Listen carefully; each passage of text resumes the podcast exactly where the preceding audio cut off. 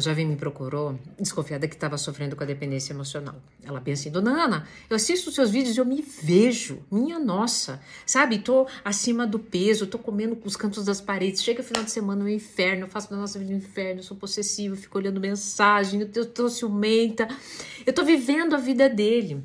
E eu falei, não, calma, então vamos lá, vamos ver o que está acontecendo. Primeira sessão foi maravilhosa, várias fichas já caíram. Na segunda sessão, ela se atrasou.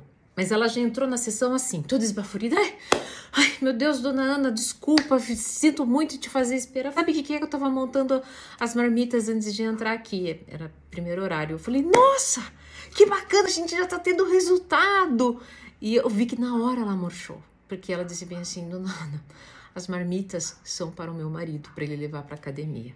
Essa jovem era sedentária, já estava com uma inflamação corporal, onde ela estava já com suspeita de fibromialgia. Ela disse bem assim, dona Ana, quando ele saiu na sexta-feira à noite, eu cheguei a comer três pacotes de bolacha numa sentada só. Mesmo com todas essas dificuldades físicas, ela dizia que não fazia atividade física, inclusive ela deu uma risada, ai, dona Ana, perdi o costume, não tenho tempo, nossa, o, o trabalho, meu Deus do céu, ele suga as minhas energias. Vocês perceberam a cegueira emocional? Ela tinha atrasado uma consulta que era dela, porque estavam montando as marmitas do dia para o marido. Não precisei dizer uma palavra. Essa jovem começou a chorar, que ela tinha entendido algo muito importante.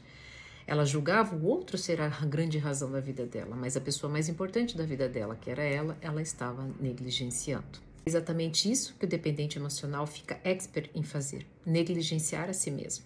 Ela ficou nesse looping de se negligenciar e por isso que ela chegou aos 20 quilos durante muito tempo. E é exatamente isso que pode acontecer com você.